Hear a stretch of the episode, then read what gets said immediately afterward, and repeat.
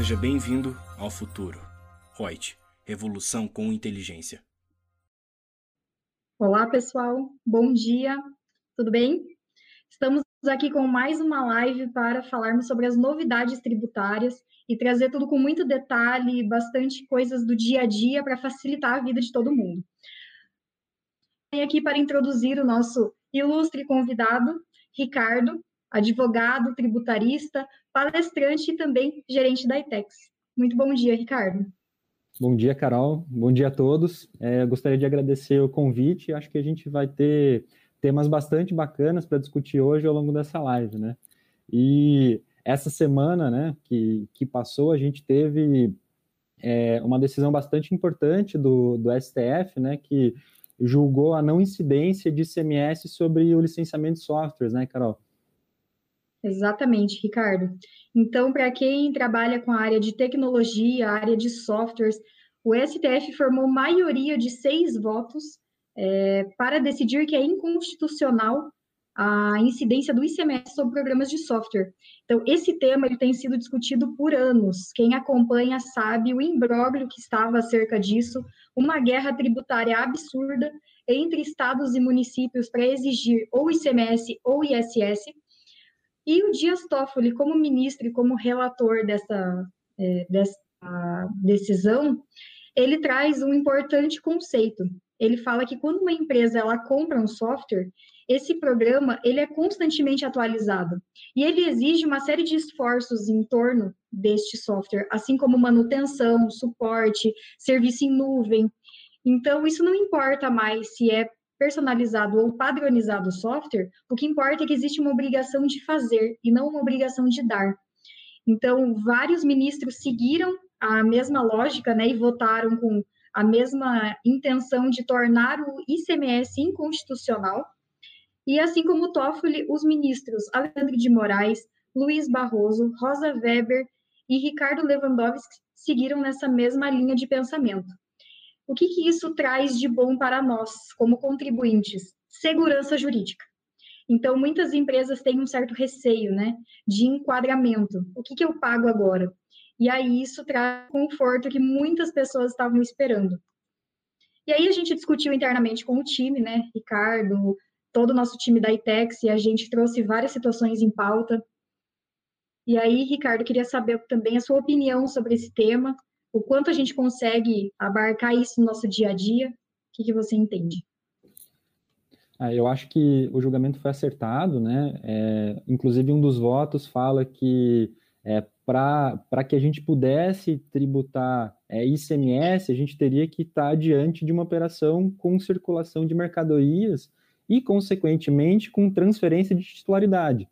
Então, à medida em que é, a gente não, o software não é definitivamente é, do adquirente, né? Então a gente não estaria diante de, diante de uma mercadoria de fato e por isso não deveria incidir o ICMS.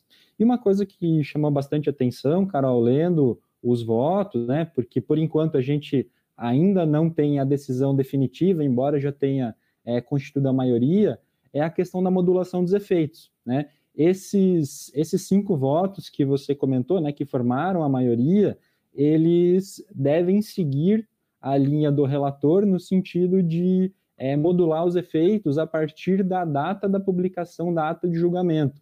Ou seja, para quem quiser aí recuperar o ICMS que pagou indevidamente, agora, né, chancelado pela Suprema Corte de que foi um pagamento inconstitucional, vai precisar é, correr, né, contra o tempo de modo que consiga é, ajuizar as ações e fazer os pedidos é, administrativos, se for o caso, para re repetir esse CMS até esse momento da publicação da ata do julgamento, que às vezes pode demorar dias, pode demorar semanas e pode demorar meses, né? A gente nunca sabe aí quanto tempo vai demorar.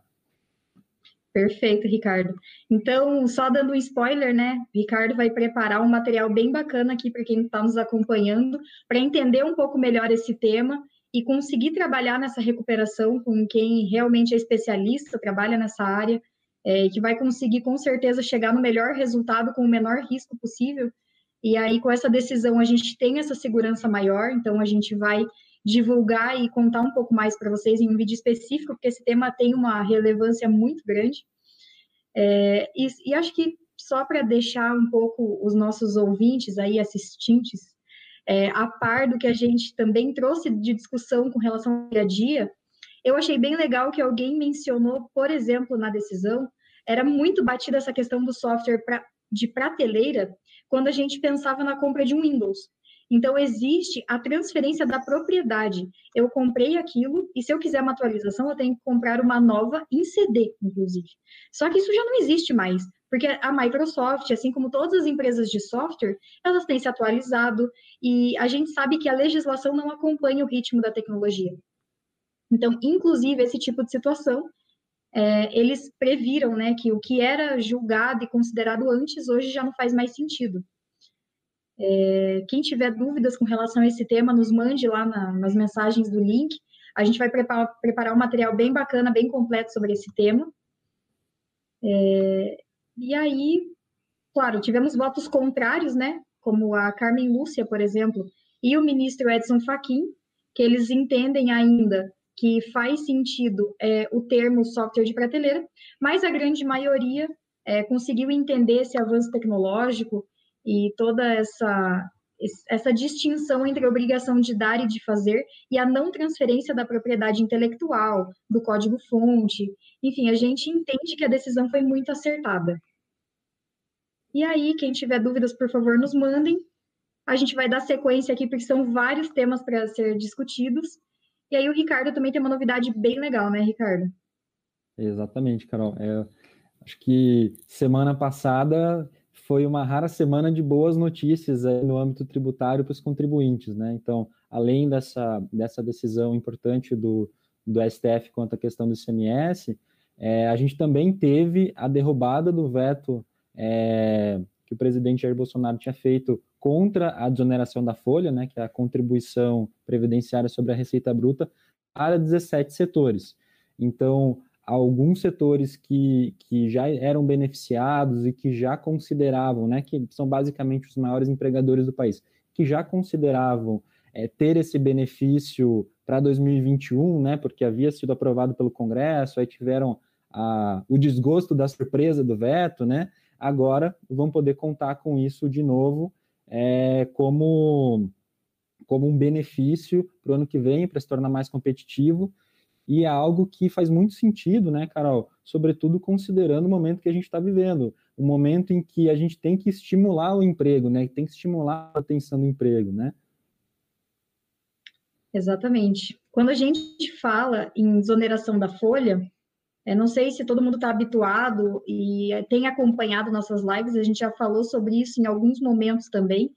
A desoneração ela substitui o INSS patronal que é 20% sobre a folha. E a desoneração, que é a CPRB, que é a contribuição previdenciária sobre a receita bruta, ela tem um percentual de participação sobre o faturamento. E para as empresas de tecnologia, principalmente, e alguns outros setores em que o maior gasto é a folha de pagamento, a desoneração cai como uma luva. Falar de colocar 20% sobre a folha, a gente vai ter um desestímulo, com certeza, à empregabilidade, igual o Ricardo muito bem pontuou a gente ainda está em período de crise é, e esse veto do presidente deixou muitos empresários preocupados. É, então, a gente tem vários clientes, acredito que vocês também devam ter várias situações na mesma situação, e essa prorrogação até dezembro de 2021 traz um, um conforto né, para os contribuintes, uma certa segurança de que a gente vai ter é, esse benefício estendido por mais algum período, e o que a gente estava discutindo internamente é, ok, a gente vai ter a desoneração prorrogada, mas possivelmente nós tenhamos alguma contrapartida, né? Hoje a gente sabe que a contrapartida que paga essa conta, né, da desoneração, é o COFINS 1% na importação. Mas ele não suprindo essa parte da desoneração, possivelmente nós tenhamos é, algum tipo de oneração com algum novo tributo ou algum outro setor vai ser impactado. Ainda não sabemos qual é, mas por enquanto vamos trazer a boa notícia, que é a líquida certa, né? Desoneração está prorrogada graças a, a essa derrubada do veto pelo Congresso e vamos acompanhar as próximas movimentações. Então, é, se a gente tiver novidades, com certeza traremos aqui para compartilhar com todos, que é um tema também de grande relevância. E a título de curiosidade, quando a gente fala desse setor é, que hoje está beneficiado pela desoneração, eles empregam mais de 6 milhões de pessoas. Então, imaginem a, a quantidade de famílias que poderiam ser afetadas é, com essa redução da empregabilidade. Então, com certeza é um tema que está bastante em pauta aí entre os tributaristas. Uma, uma coisa é, que a gente tem que, tem que alertar, né, Carol, é que nem tudo são flores, né, em relação a esse tema. Infelizmente, o, o governo não se deu por vencido, né, então ele, é, houve a derrubada do veto, né, que é, é, é uma análise política e o governo pretende judicializar a questão, né? Qual, qual que é o argumento do governo? É que o Congresso crie uma renúncia de receita, né? Que é, tá, entre aspas, o governo federal abre mão é, de uma parte é, de INSS em troca de fomentar os setores. O Congresso deveria ter indicado qual é a fonte de custeio correspondente. Então, a tendência, pelo menos é o, é o que o governo tem tem divulgado aí na mídia, é que vai haver uma judicialização do tema, no sentido do governo tentar buscar no STF que se julgue inconstitucional essa derrubada do veto. Então, por hora, a gente tem motivos para comemorar, sim, né? Acho que é uma, é uma notícia boa, essa questão da derrubada do veto, mas é, essa, essa postura do governo, ela acende um alerta aí que os contribuintes têm que tem que ficar de olho e à medida em que esse assunto tiver desdobramentos, a gente vai atualizando vocês aqui nas lives, mas é um, é um ponto de alerta bastante importante e que a gente não pode é, deixar de acompanhar, porque pode ser que isso caia em algum momento, né? A gente sabe que, infelizmente, no Brasil, a segurança jurídica é, não é algo é, classe A, vamos chamar assim, né? Então, é um tema que a gente tem que ficar acompanhando bastante de perto. Perfeito, Ricardo. Acho que só para fechar, acho que a gente já comentou aqui, mas acho que é legal comentar também, que o próprio ministro Paulo Guedes, ele comentou que se fosse manter a desoneração da folha após reforma tributária, possivelmente seria criado algum tributo é, mais ou menos parecido com a CPMF, que é sobre operações financeiras. E aí, muitas pessoas são contra a criação deste, deste novo tributo, porque aí ele passa o limite de apenas cobrir esse rombo para ser um, um, cunho arrecadatório, porque com certeza as operações financeiras são muito mais representativas do que a própria desoneração. Então a gente tem que acompanhar esses movimentos também. A princípio são só falas, né? não tem nenhum projeto de lei, não tem nada é, explícito, mas qualquer novidade a gente vai trazer aqui para vocês.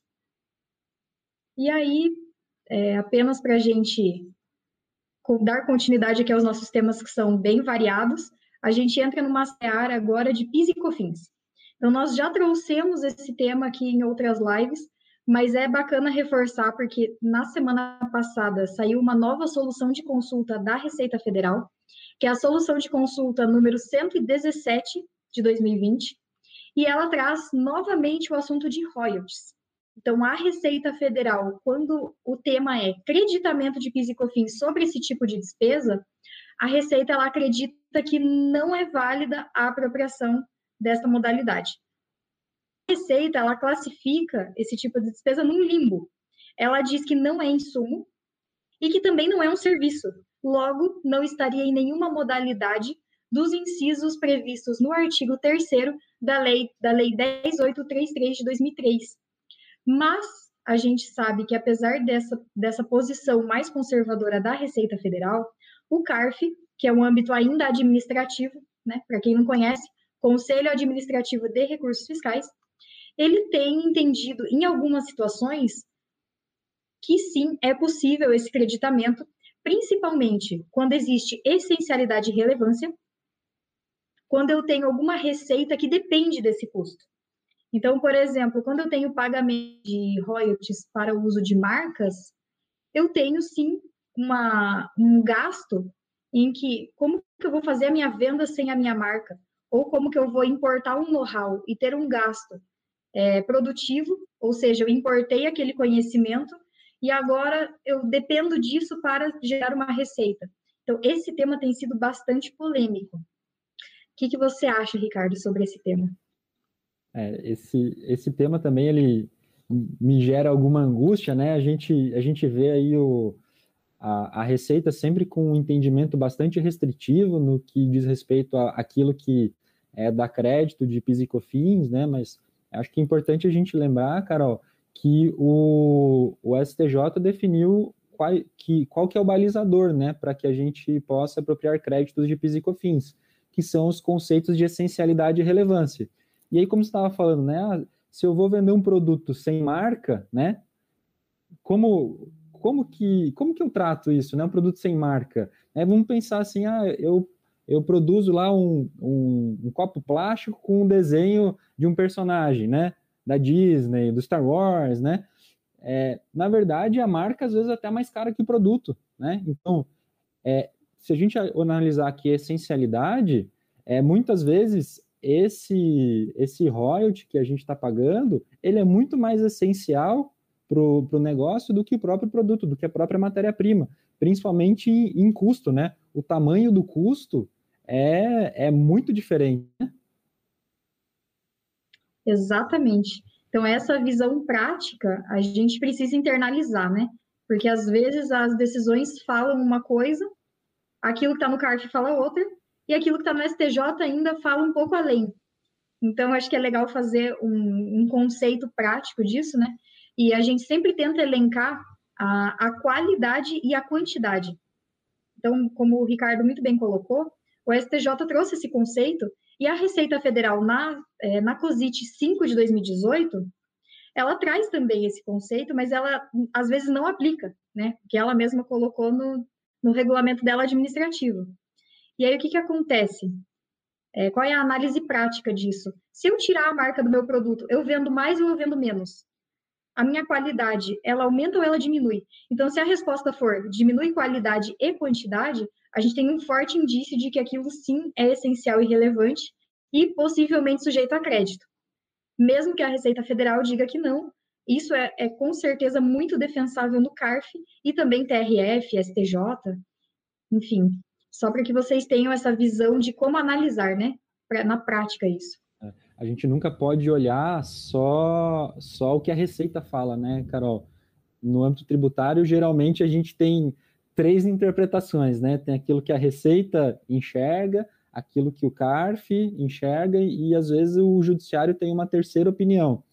E, e como a gente é, sempre tem uma, uma visão muito restritiva da Receita, às vezes a gente olhar só aquilo que a receita aplica, né? Aquilo que a receita se manifesta, a gente vai acabar é, tendo uma carga tributária maior do que o necessário. Então, como a, a Carol muito bem colocou, né? O, o parecer 5 da Receita, ele incorpora lá o, o teste da subtração de PIS para entender se determinado item é essencial ou relevante, né? Que é essa, se eu excluir determinado produto, né? ou determinado serviço, ou determinado insumo, se piorar a qualidade, então a própria Receita internalizou esse conceito, mas ela não aplica o conceito, né? Então a gente tem que sempre é, olhar um pouquinho além para que a gente acabe não pagando mais imposto do que precisa. Exatamente, Ricardo. É, é esse o ponto, né? Não é querer ser contra a Receita Federal, mas é um senso de justiça para que seja pago aquilo que é justo e que o seu concorrente pode estar aplicando. Então, às vezes, você não entende por que, que o seu preço não chega né, na concorrência. Então, isso faz parte da análise, com certeza, estratégica da empresa. Então, fiquem atentos. E aí, passando aqui para as próximas notícias, dúvidas, por favor, nos mandem no, no chat. O Ricardo também tem uma notícia que pode ser bem interessante para o setor de autopeças, né, Ricardo? Exatamente, Carol. A gente teve um julgamento do, no STF que considerou, considerou válida a diferença é, de alíquota de piscofins é, importação na, na importação de autopeças por montadoras e por distribuidoras, né? Então, enquanto a, a montadora, né, historicamente pagava 1,65 e 7,6 e atualmente é 2,1 e 9,6 de PIS COFINS na importação, é, o distribuidor, né, ou seja, aquele que compra para revender, ele tem uma alíquota bem maior, né? Na verdade, é, ela paga ali de 3,62 a 12,57, que dá aproximadamente uns 12% a mais. E aí, que, que, o, que, que o judiciário considerou aqui, né? O que, que o, os votos consideraram? Que seria válida essa diferenciação por contribuinte, né? Então, é, tratar contribuintes em situações diferentes, então, é, uma montadora que é uma indústria é, e, e, uma distribuidora, né, que é um simples comércio, com, com pesos diferentes do ponto de vista tributário, porque o PIS e COFINS de importação teria um caráter extrafiscal, né? Eles teriam a finalidade de é, não apenas arrecadar, né, Carol, mas também é, regular o mercado. Então, um, é, um, um, ponto, o ponto que chama atenção, né, é que eles tratam essas contribuições é, não só com essa finalidade de é, colocar, arrecadar os recursos, mas que é, se busque estimular de uma certa forma a industrialização. Sim, é, a gente até enxerga esse movimento em alguns outros tributos, principalmente o IPI, que tem esse caráter de regular o mercado, né? Aquilo que, por exemplo, faz mal à saúde tem uma alíquota de IPI maior. Aquilo que a gente quer desestimular na importação, a gente também tem uma alíquota maior. É, eles trouxeram também esse conceito para fins de PIS e COFINS, é, para regular o mercado e incentivar a produção interna, a revenda interna, e menos essa balança de importação. Então, assim, até faz sentido, mas talvez os contribuintes ainda estejam é, refletindo é, se precisaria ter uma diferença tão grande quanto o mercado interno, porque aí ele passa a ter um cunho não só regulatório, mas arrecadatório também. É, mas, enfim, o julgamento já está feito, né? O STF já validou, então dificilmente a gente consiga reverter essa matéria. Então, para quem trabalha aí com o ramo de autopeças, não é uma notícia boa, mas é uma realidade, né? A gente não tem muito o que fazer. E analisando, e analisando aqui, tentando fazer é, uma análise um pouco mais prática aqui do, dos efeitos da decisão, é, me parece aqui, Carol, que quem vai realmente sofrer são as empresas do lucro presumido, né? Porque quem está no lucro real, às vezes paga né, ali uma alíquota maior e ainda, ainda toma o crédito, mas quem está no lucro presumido, é de fato, é uma perda de competitividade bastante expressiva, né? A gente está falando de é, pagar 12% mais caro para fazer essa importação.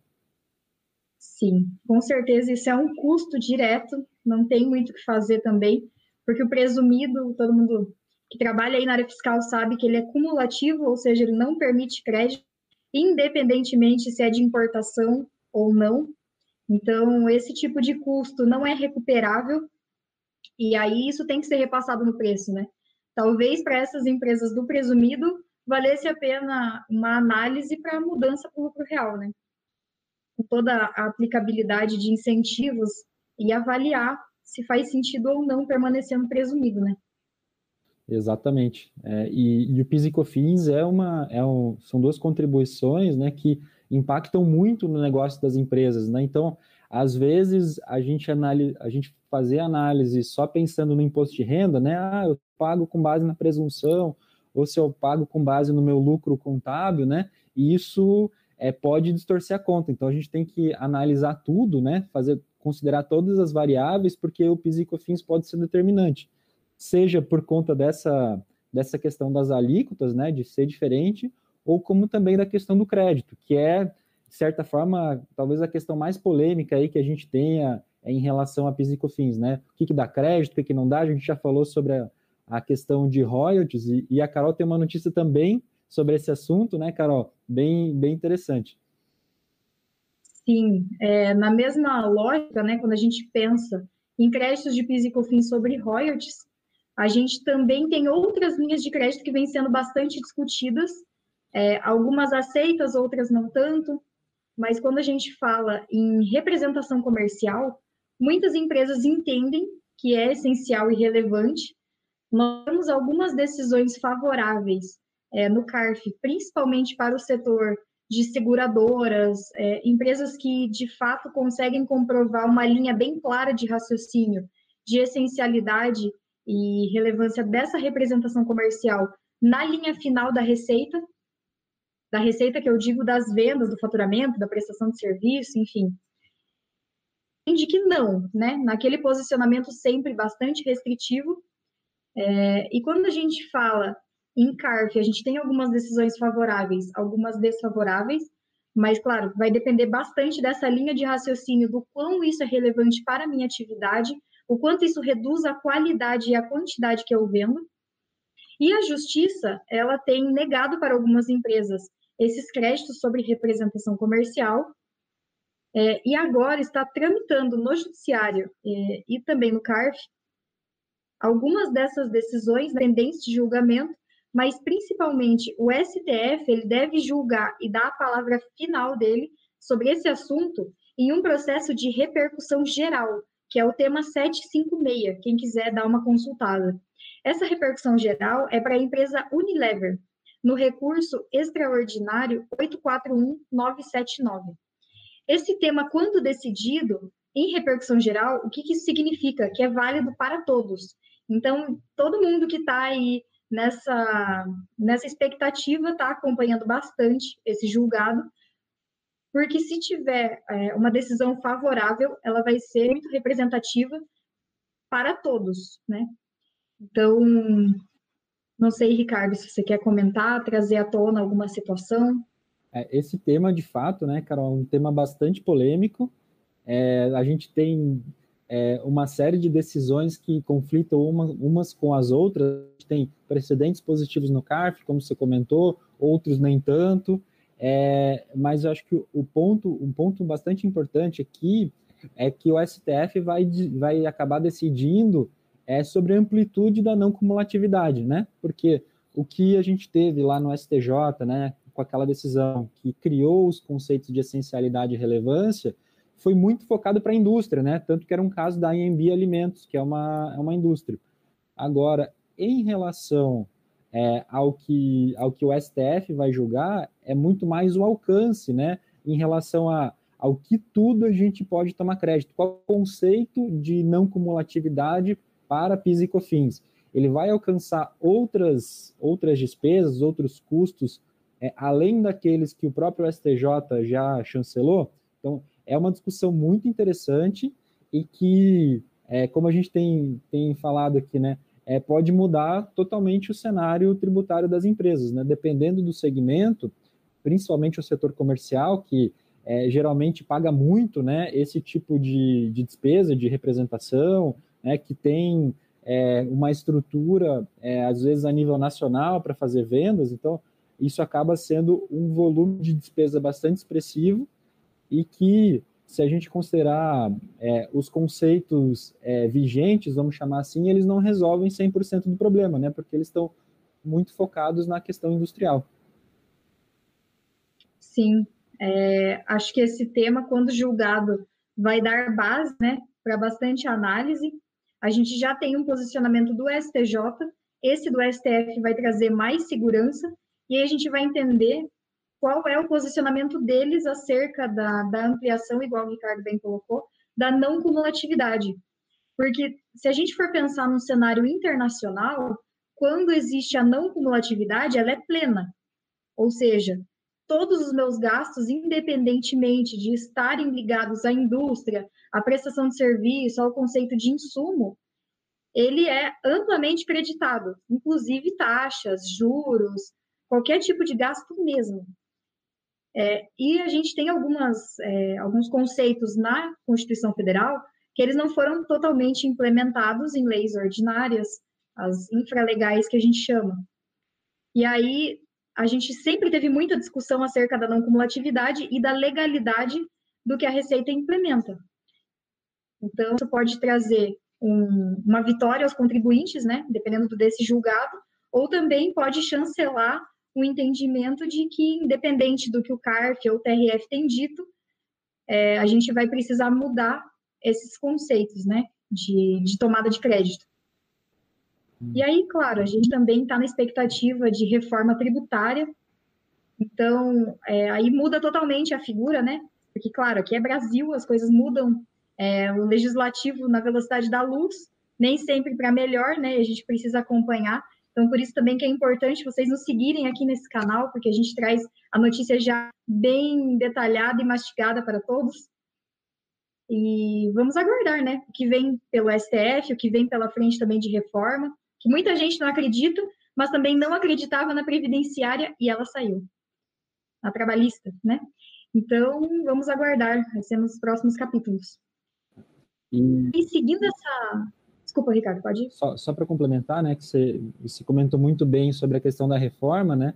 E a própria CBS, que é quem vai substituir o, o PIS e a COFINS, ela traz esse caráter, né, Carol, de ter uma não cumulatividade plena. Então, de certa forma, isso já é uma tendência é, legislativa, né? É, é, é, entender que, de fato, a gente não pode ter tributo incidindo sobre tributo, né? Então, é, com essa não cumulatividade ampla, que é algo que é, é praticado é, no mundo inteiro, né? A gente vai conseguir ter um sistema um pouco mais justo, né? Que elimine essas distorções é, em relação a, a, esse tipo de despesa, né? Porque aqui a gente está falando de representação comercial, mas também tem taxa de cartão de crédito, né? Que também é um tema bastante polêmico para alguns setores e muito representativo, sobretudo e-commerce, varejo, né? Que é, em, alguns, em alguns setores, inclusive, se é, não se gastar, se não se pagar essa taxa de cartão de crédito, não vende, né? Só pensar restaurante que não aceita vale refeição, né? Pode ser que ele nem consiga, é, ele nem consiga faturar. Então, existem alguns problemas aí na, na, nossa, na nossa legislação que, eventualmente, com essa, com essa reforma, se passar o modelo CBS ou os outros modelos também, né, Carol, que, que estão sendo discutidos, é, esse tipo de problema deve ser resolvido. Sim, também acredito nisso, é, e aí o contraponto, porque tudo que vem com um lado bom vem com um lado ruim da Receita Federal, é impressionante. É, essa cumulatividade plena, eles usaram como justificativa, inclusive, para deixar a alíquota do PIS e COFINS 12%, onde já é 9,25%, né, para quem é optante pelo lucro real e está na não cumulatividade, e 3,65% para aqueles que estão presumidos ou seguem a cumulatividade. Então, é um aumento muito expressivo, justificado principalmente pela, pela não cumulatividade plena, ou seja, eu posso tomar crédito de tudo que eu tenho de despesa com uma ressalva, exceto a folha de pagamento, que é um gasto bem expressivo. E eles vincularam principalmente é, por ser um gasto com folha, pessoa física, e não ter um pagamento anterior, né, de PIS e COFINS, e também por conta da, de agora os tributos serem é, por fora, ou seja, eu não tenho mais tributos sobre tributos, o conceito de faturamento está bem delineado na proposta, mas existe uma grande discussão, inclusive internacional, para saber se faz sentido ou não essa alíquota. Então, a gente precisa, a gente está fazendo um lobby bem grande também acerca desse tema. Quem acompanha as lives da Reut já viu que o Lucas tem conversado, falou com o Oriel Visto numa live, tivemos live também com o, o Príncipe, o Felipe de Orleans e Bragança. Então, a gente tem tentado também esse contato com o Congresso e quem é influente nesse tema, para a gente entender qual é o posicionamento de quem está lá para votar né, nessas, nessas reformas. É, e aí, quem tiver dúvidas, nos enviem. Esse tema é bem, bem importante nessa questão da não cumulatividade. E aí, só para a gente seguir ainda as novidades que temos, o Ricardo vai trazer uma, uma decisão importante também que tivemos nesses últimos dias. Uhum. Mais uma decisão do STF, né, Carol? É, que esse ano de, de pandemia, né, com as sessões virtuais, a produtividade cresceu bastante, não sempre é, pró-contribuinte, né, vale, vale citar, muitas vezes é, essa velocidade toda acaba fazendo que as decisões sejam até precipitadas em alguns temas, né, que falta é, escutar o contribuinte, entender melhor as, a, os casos, né? Mas isso fez com que a pauta, a pandemia fez com que a pauta do STF no âmbito tributário é, andasse um pouco mais rápido. E, e, um também um tema que também foi decidido é, recentemente foi a questão do, do prazo para correção é, dos pedidos de ressarcimento, né? Porque só contextualizando um pouquinho, né, Carol? É, qual, que é, qual que é a lógica aqui? A gente é, tem lá os tributos não cumulativos, vamos pensar, por exemplo, IPI. Eu sou um exportador, começo a acumular IPI né, por conta da exportação, compro meus insumos com crédito, exporto, vou acumulando esse IPI né, na minha conta gráfica e faço um pedido de ressarcimento para a Receita. Né? Pela legislação, ela deveria depositar, fazer análise do pedido e depositar isso na conta do contribuinte, o que a gente sabe que é, raramente acontece é, com a celeridade que a gente espera. Né? E, e aí, é, lá em 2007, né, Carol, saiu uma, uma legislação dizendo que é, a Receita tem 360 dias para finalizar os processos administrativos. E aí havia, então, uma discussão se depois desses 360 dias a Receita estaria em mora, né? Se ela já estaria, é, já deveria atualizar os pedidos é, de ressarcimento dos contribuintes, ou se esses pedidos de ressarcimento deveriam ser atualizados desde o momento em que foram protocolados. Né? Afinal de contas, a gente faz o pedido e a Receita teria, teria que analisar o quanto antes é, esses, esses, pedidos para devolver o mais rápido possível para o contribuinte. É, esse tema foi julgado pelo STJ já há algum tempo, né, e que se decidiu que o prazo de mora da Receita Federal começaria a correr a partir do, do dia 361, né, nem vou me arriscar a dizer que é, isso em, é, em número ordinal, né? É, mas a partir do, do dia 361 a Receita estaria em mora e que se deveria atualizar os pedidos pela Selic. É, o contribuinte, né, não não se deu por vencido e apelou é, e apresentou um recurso é, extraordinário para que esse tema fosse decidido pelo STF. Né? Então, o STJ entendeu que os pedidos de ressarcimento deveriam ser atualizados a partir dos 360 dias e o contribuinte apresentou um recurso extraordinário é, questionando né, esse, essa decisão do, do STJ. E aí a decisão do STF acabou nem sendo muito de mérito, né, Carol? Ela acabou sendo uma questão muito mais processual, no sentido de entender que é, o, o, o tema seria uma discussão infraconstitucional, então não teria uma matéria constitucional para atrair a análise do, do STF, de modo que prevaleceu a decisão do STJ, que inclusive é o que a Receita já vinha aplicando.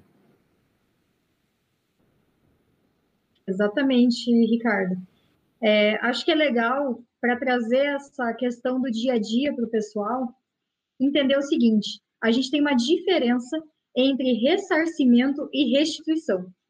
Então, a gente estava, inclusive, debatendo sobre isso ontem, é, junto com a equipe, porque é bem importante, parece muito próximo, né? Um conceito do outro.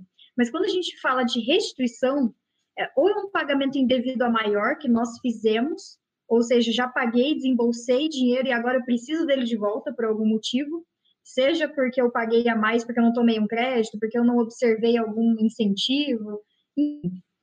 É, e também na modalidade de saldo negativo, porque esse valor, de certa forma, saiu do meu bolso, seja pagando estimativa, seja com retidos. E quando a gente fala em ressarcimento, igual o exemplo que o Ricardo bem colocou, do IPI, quando eu acumulo créditos, eu, também, eu tenho a mesma situação para o PIS e COFINS. Então, quando eu falo dessa sobra de créditos em conta gráfica, né, depois da minha apuração final, eu só vou ter a partir do 361 dia, dias, né, para fazer essa atualização pela Selic. E o inverso, é, ou seja, quando eu tenho a restituição, ele começa a contar desde o momento que eu transmito o meu PER, pedido de restituição. Então, quem está habituado aí com essa situação no dia a dia, sabe que normalmente a Receita Federal ela já faz essa observação do prazo na hora de fazer a restituição. A gente teve alguns casos práticos, assim, onde a gente nem precisou aguardar os 360 dias para ressarcimento de PIS e COFINS, e o depósito da Receita já veio sem a Selic, porque era ressarcimento. E quando a gente fala de restituição, é, a gente já percebe que a Receita Federal ela tem adotado esse conceito, já julgado pela STJ. Agora, o que é importante observar é que às vezes a Receita Federal faz confusão. Ontem mesmo nós estávamos é, observando um pedido que nós fizemos de restituição de INSS é, retido, e a gente tinha direito à Selic desde o primeiro dia do pedido já de restituição. e a Receita, de forma arbitrária, falou que não, no processo, né? Que era indevido e que precisaria respeitar esse prazo aí de um ano, de 360 dias. E aí a gente contra-argumentou, tivemos sucesso, mas se não tivéssemos contra-argumentado, a gente receberia menos valor. Então é importante observar que por mais que a regra esteja escrita, por mais que o administrativo siga de forma correta essas regras, porventura pode ser que o fiscal se engane, né? Então fiquem atentos e observem nos processos essa regrinha chave que pode ser que, que a gente esteja perdendo dinheiro, né? Não dá para deixar dinheiro na mesa. que mais, Ricardo, que nós temos?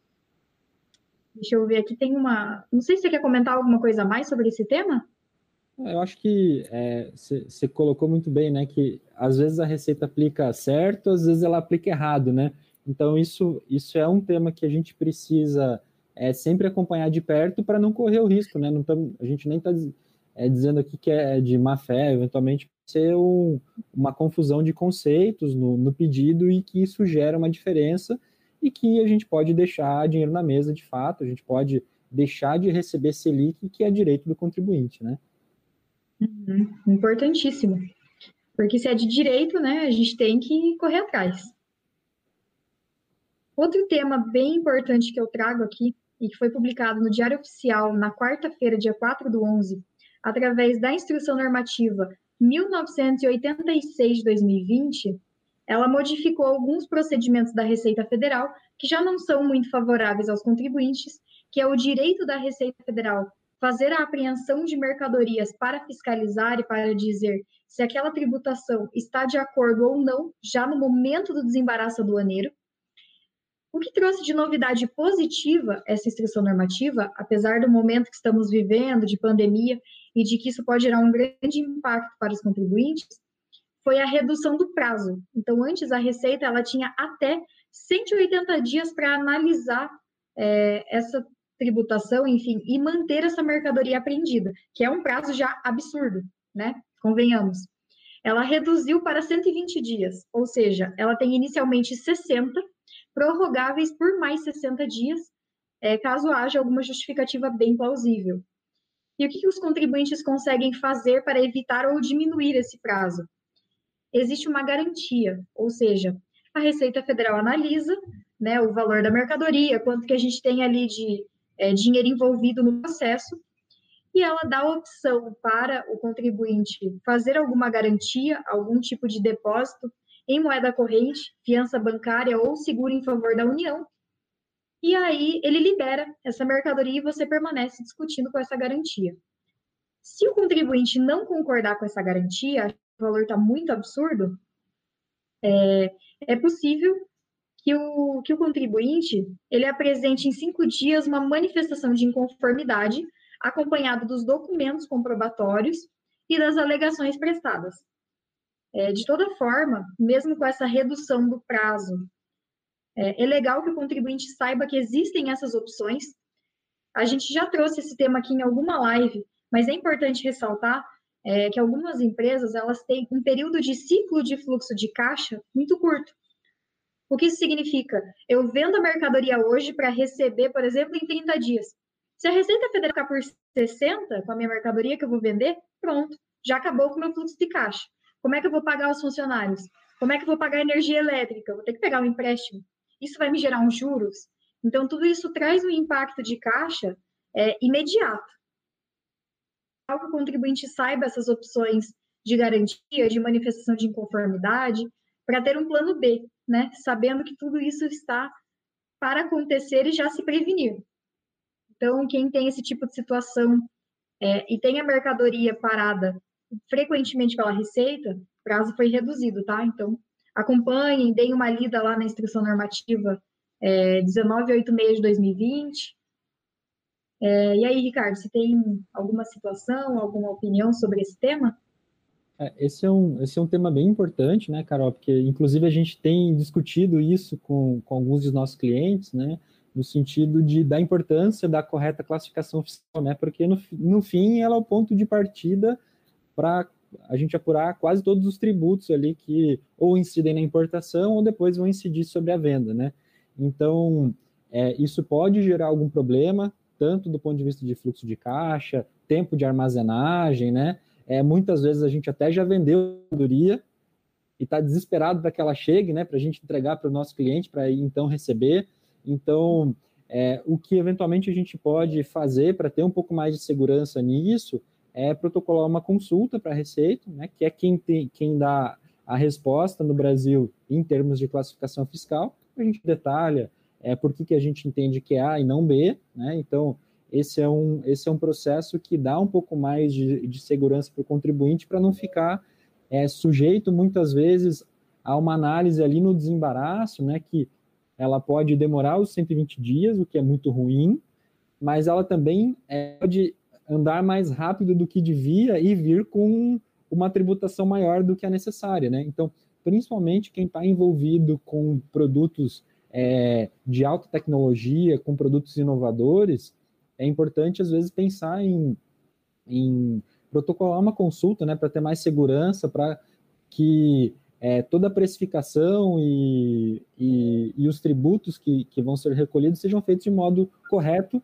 e com segurança, né? E a gente fuja de algumas surpresas, né? Porque a gente já teve é, alguns casos de que o contribuinte fez uma importação, ok, fez e achou que estava tudo correto na classificação que ele estava adotando.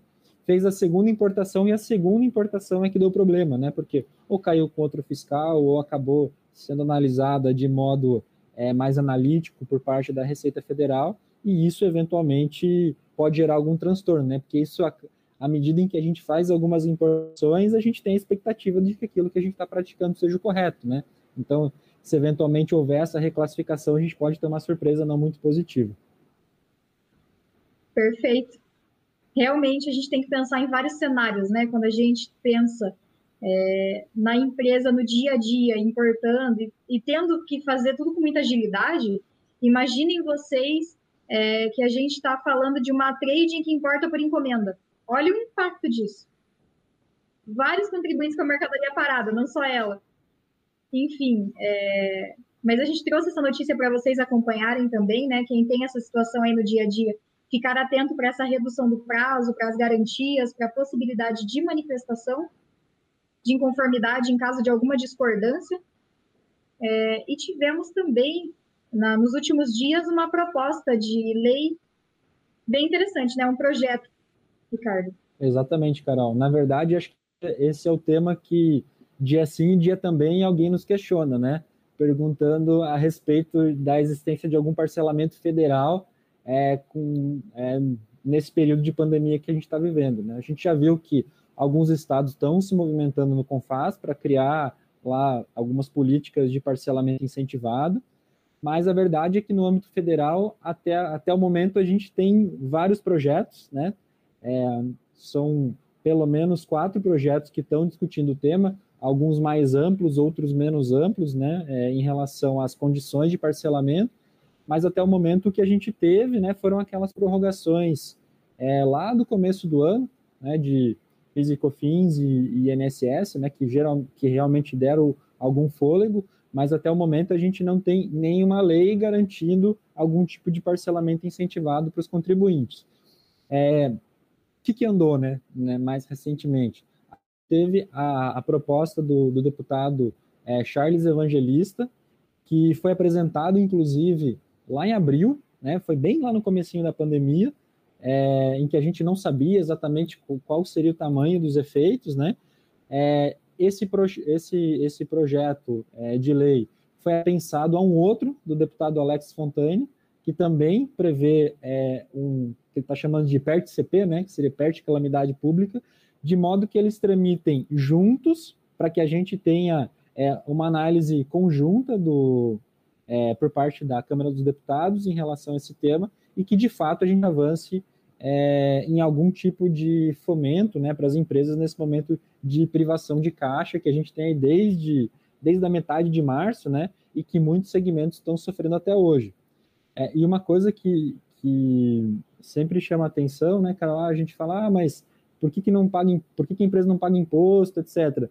Quando, quando a coisa começa a apertar, né, a gente sabe que o governo acaba sendo o primeiro que deixa de ser pago, né, porque a empresa, quando tem que fazer escolhas, ela vai sempre privilegiar pagar os seus funcionários, né, que não podem ficar sem receber, é, vai pagar os fornecedores que vão eventualmente deixar de, de fornecer os, os insumos para ela produzir e que sem esses insumos ela não consegue é, sair da crise, né? Então, é, embora a Receita Federal não veja muito com bons olhos esse tipo de programa, né, Carol? Eu acho que esse caso, nesse momento que a gente está vivendo, é essencial que a gente tenha algum tipo de incentivo.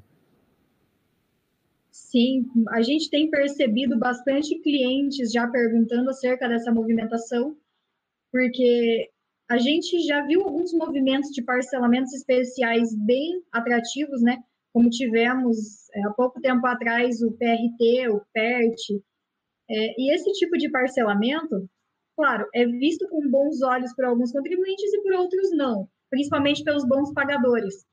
Mas olhando principalmente a situação caótica trazida pelo coronavírus, a gente precisa ser solidário e pensar no todo, né? Então, na empregabilidade, no quantas empresas estão falindo, quebrando, principalmente aqueles que têm direto o contato com os consumidores finais, né? O que a gente chama de B2C, que é o Business to, cons to Consumer.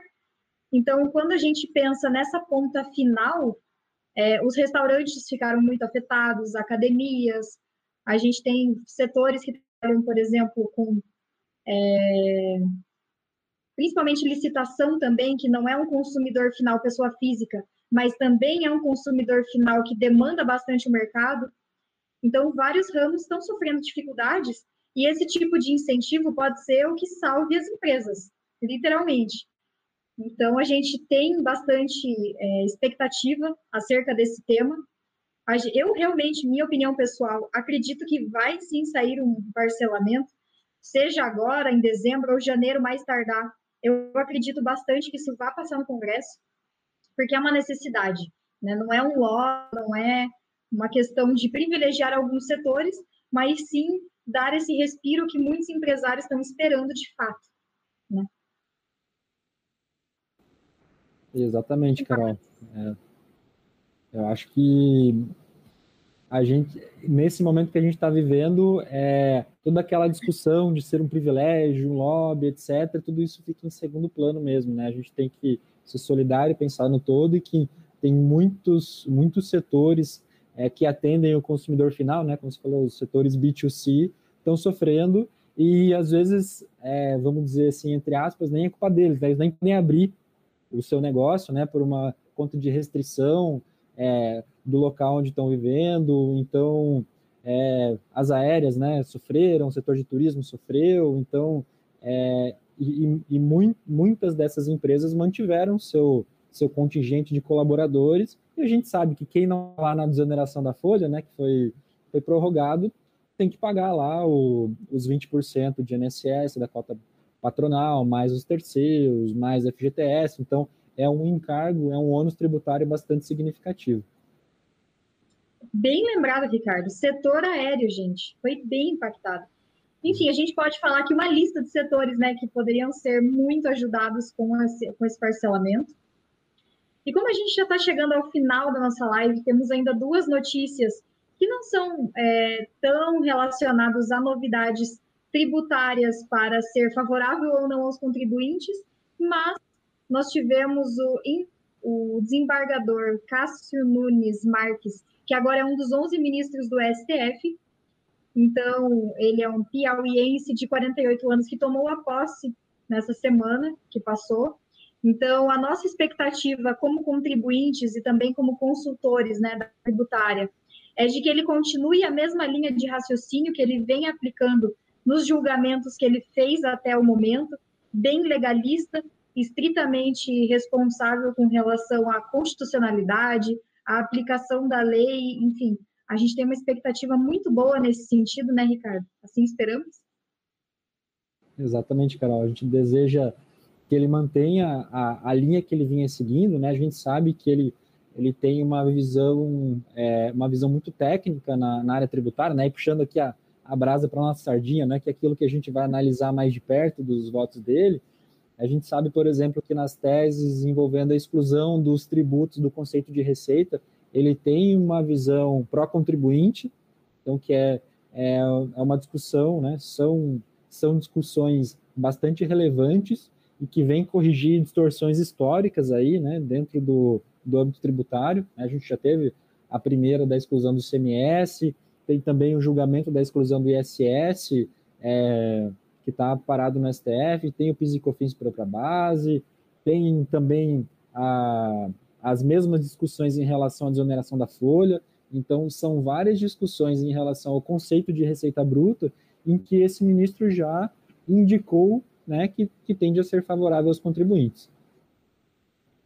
Sim, vamos aguardar né, como é que vai ser o posicionamento dele, mas se continuar nesse ritmo, para nós vai ser excelente. E aí, por fim, né, Ricardo, tivemos um ataque hacker essa semana. É, essa é uma, uma notícia triste, na verdade, né, mas que ela impacta é, toda a sociedade. É, o STJ foi alvo de um ataque hacker.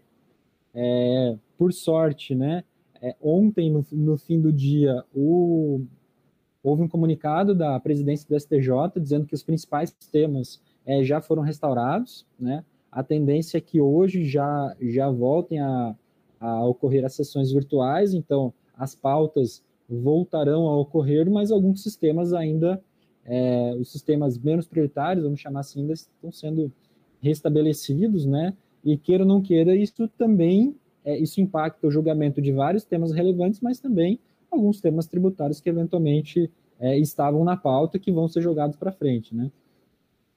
Sim, felizmente o comunicado oficial do STJ é de que os mais de 200 mil processos ainda estão lá, organizados, então, a teoria não teve um prejuízo de, de perder os dados, mas teremos algum certo atraso nas pautas, né, o que impacta alguns contribuintes. Mas a gente vai precisar aguardar essa regularização. Então, para a gente finalizar, quero agradecer aqui a presença do Ricardo, todo o compartilhamento de conhecimento junto com a gente. Obrigada, Ricardo. Eu que agradeço, Carol, agradeço o convite, agradeço a, a audiência de todos